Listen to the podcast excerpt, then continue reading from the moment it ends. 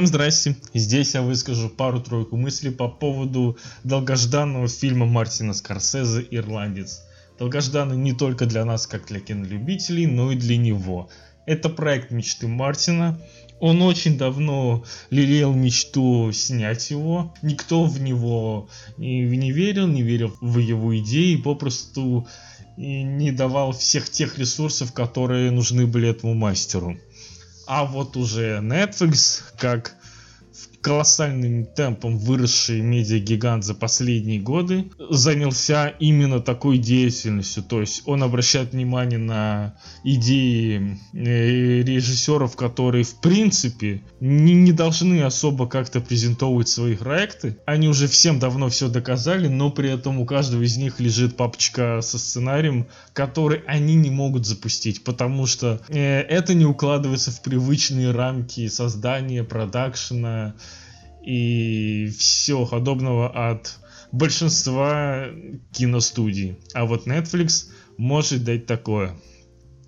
И вот сейчас, наконец-то, вышел на Netflix «Ирландец».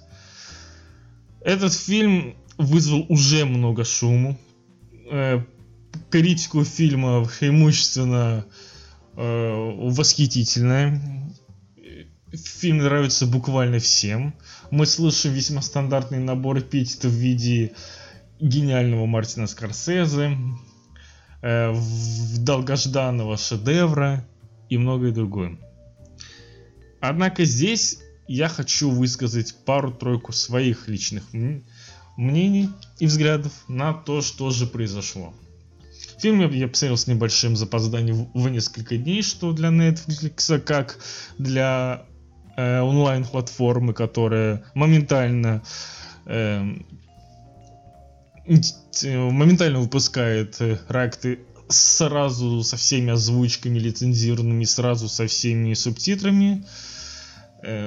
Я опоздал на несколько дней, но тем не менее, да, я успел схватить пару-тройку не спойлеров, но кадров.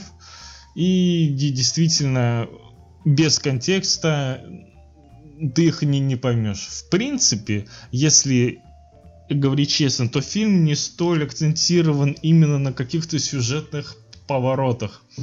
Да, многие уже за время производства фильма э, знали, запомнили, э, вокруг какой истории строится фильм. Это история киллера Фрэнка Ширера, который в середине прошлого столетия по, по сюжету работал в профсоюзной мафиозной структуре и выполнял разные ответственные заказы э, со стороны разного уровня боссов этого профсоюза. Смысл в чем? В том, что не каждому фильму нужно такое разжевывание синопсиса. В принципе, я считаю, что не каждому фильму нужен синопсис. Я думаю, достаточно хотя бы ну, одной строчки о том, в какое время и вокруг каких событий происходит э, действие фильма, а, а какие лица там задействованы, какие там ставятся проблемы, я считаю это абсолютно бесполезно. Итак, к сути. Э, вы уже обратили внимание на название подкаста. И действительно, если прислушаться к своим ощущениям, то фильм вызвал у меня ноль эмоций. И на самом деле это очень хорошо. Потому что когда фильм вызывает у тебя меньше всего внутренних как, как колыханий, э, взрывов, то, как правило, если фильм качественный, это означает, что он является законченным произведением. И так получилось и здесь. Здесь ты не испытываешь какие-то обрывочные, взорванные эмоции, у тебя э, в сознании не оседает традиционная пыль от произошедших ярких событий на экране. Э, ты успеваешь все понять, все прочувствовать и со всем этим ужиться. И это, я считаю, огромнейшая заслуга именно кино такого уровня. Поэтому я могу смело говорить о том, что этот фильм вызвал у меня ноль эмоций. И это на самом деле шикарно. Идем дальше. Многие высказываются по поводу компьютерной графики. Точнее, почему-то многие любят говорить о том, что они ее не замечали. Тогда, в принципе, какой смысл о ней говорить, я не понимаю. Но если вы так любите делать бессмысленные, бессмысленные замечания, то я со своей стороны, в принципе, готов сделать такие же бессмысленные замечания по поводу ваших бессмысленных замечаний. Компьютерная графика у меня она не вызывала абсолютно никакого внимания. То есть я вообще не обращал внимания на то, э, где она режет глаз, где не режет. У меня с этим вообще никаких проблем не возникло. И это, между прочим, то, что делает кино такого уровня. Оно вводит тебя в историю, держит именно истории, поэтому ты абсолютно не обращаешь внимания на технические аспекты. Это вот э, к, к тем же вопросам, когда фильмы в каких-либо исторических разрезах многие начинают критиковать на уровне э, а такой ткани в это время еще не было изобретено. Или, а вот эта машина вышла на самом деле с, конве с конвейера только через два года после событий фильма. Это, конечно же, абсолютно дерьмо. Но вот если говорить о компьютерной графике в плане этого фильма, то я вообще ни в начале, ни в середине, ни в конце абсолютно никак на ней не фокусировался. Единственное, что может отвлекать мое внимание, озадачивать и приковывать взгляд, это какие-то космические яркие глаза Роберта Де Ниро вообще в любом возрасте. Его голубые яркие глаза это что-то совершенно неприродное, незаконное. Вот это да, вот это привлекает внимание, это, это факт. Э, и я заранее хочу извиниться за то, что мои мысли не будут как-то систематизированы по смысловым блокам, потому что вот как они в голову приходят, вот так я вам сразу и выдаю. И следующая моя мысль, касается в принципе главного плюса этого фильма, главной мысли, которую я ощущаю по окончании просмотра, это то, что это большая титаническая законченная история от начала до конца. И я увидел богатое, э, высокое произведение искусства. Я реально его ощутил как э, такое монументальное полотно. Вот это тот фильм, которому хорошо идет понятие полотна. И вот именно так этот фильм и ощущается. Э, стоит тогда... Э, стоит обусловиться, что на самом деле, да, такие фильмы выходят очень редко, потому что, ну, вы не сможете в кинотеатр запихнуть фильм с таким хронометражом. Его туда попросту не пустят по банальным причинам. Это уменьшение количества сеансов, это уменьшение, это уменьшение количества зрителей, это уменьшение количества денег. Все очевидно.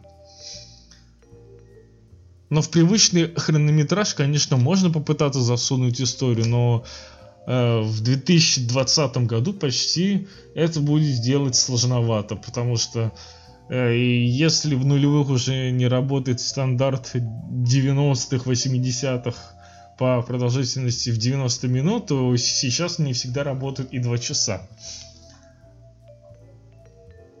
А вот 3.30 или сколько там идет этот фильм «Ирландец», я уже забыл, но он действительно монументален. И именно поэтому, во многом благодаря этому, фильм э, стал не обрезанным, не огрызанным, и поэтому ощущается он максимально полноценным, законченным. И после него ощущаешь, что самое удовлетворение, после которого у тебя нет никаких лишних эмоций. И поэтому я и говорю, что это прекрасно.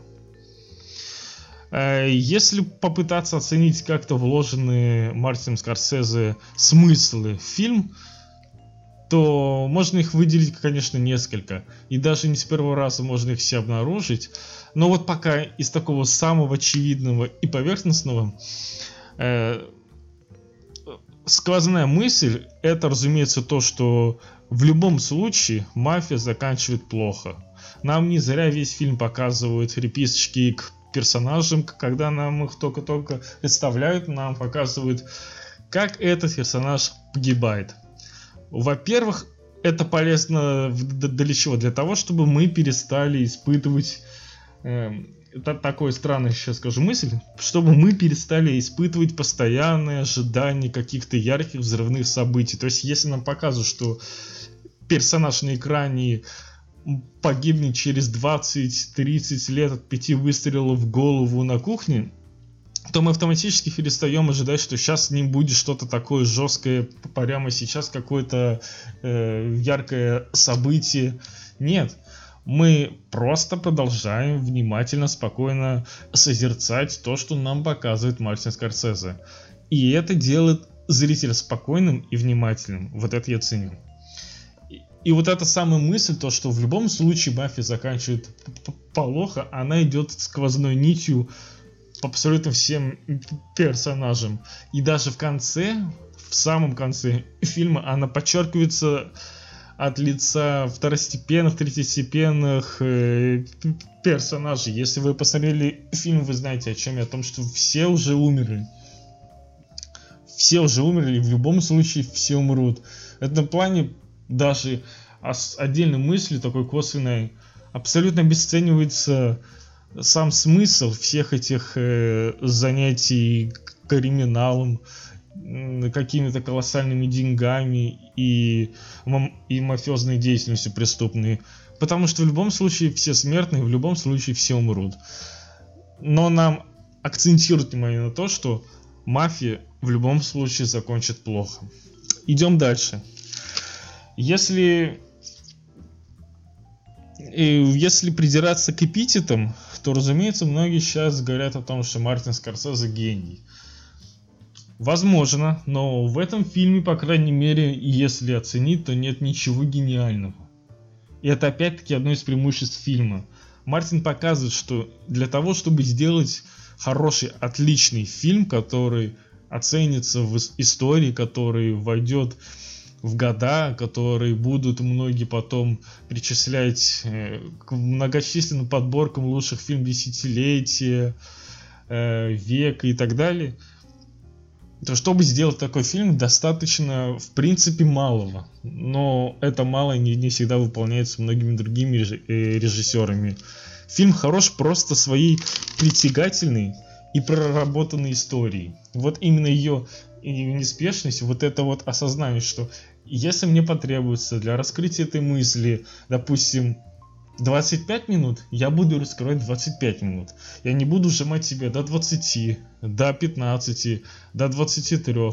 Сколько потребуется, столько я отведу под хронометраж фильма. И это делает работу неспешной, спокойной и качественной. Это очень важная вещь в производстве такого творческого контента любой успех, любая попытка засунуть себя в какие-либо коммерческие рамки автоматически э, гарантирует возникновение каких-то проблем. Хорошо, если это будет какая-то мелочь, но очень часто это запускает цепную реакцию на, на, на этапе продакшена картины, когда далее мы видим очень плохие результаты.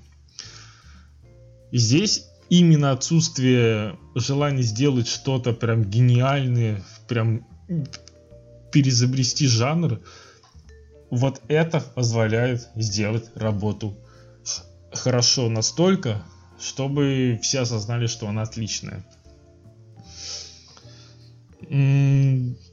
Еще немного скажу про хронометраж. Я сам по себе очень люблю такие истории. Я люблю, когда они большие, и ценю их именно как массивные произведения. То есть вот я готов пускать в свою голову и допускать там пребывание фильма столько, на, настолько долго, насколько это нужно. И, и готов, чтобы он выступал у меня э, вместо приемов пищи, а не был какой-то затычкой в моем графике, в моем времени между приемами пищи. То есть я способен насытиться фильмом, как культурным произведением, я способен дать ему столько времени, сколько он хочет. И поэтому, если я вижу такой большой фильм, то, как правило, это имеет какие-то какие-то причины, то значит это не просто так. Я, я готов давать ему шанс. Но разумеется, когда мы говорим об ирландце, здесь слишком многое э, ты знаешь заранее, слишком много ты слышал об этом фильме, и поэтому ты заранее даешь ему гору авансов, даже если он этого не требует. В этом и смысл ожидания от фильма. Э, я от многих фильмов часто жду что-то невероятное, непостижимое. И большая часть, конечно же, не способна реализовать мои ожидания. Но здесь э, настолько благоприятные, комфортные условия прорастания э, творческой ценности, что, что это практически автоматически гарантирует успех. Здесь заранее было понятно, что Мартин создает только то, что он хотел создать. А если сам режиссер полностью удовлетворен, полностью э, доволен своим результатом, то нет никаких оснований э, сомневаться в том, что выйдет успех. Вот такие мои мысли по поводу ирландца Мартина Скорсезе.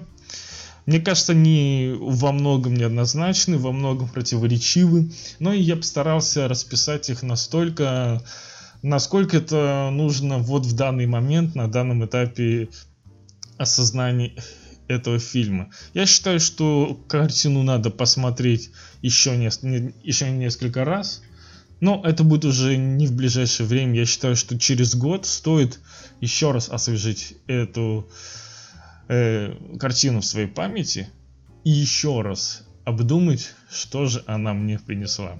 Пишите свое мнение по поводу этого фильма в комментариях, подписывайтесь на паблик и оставайтесь со мной. Пока.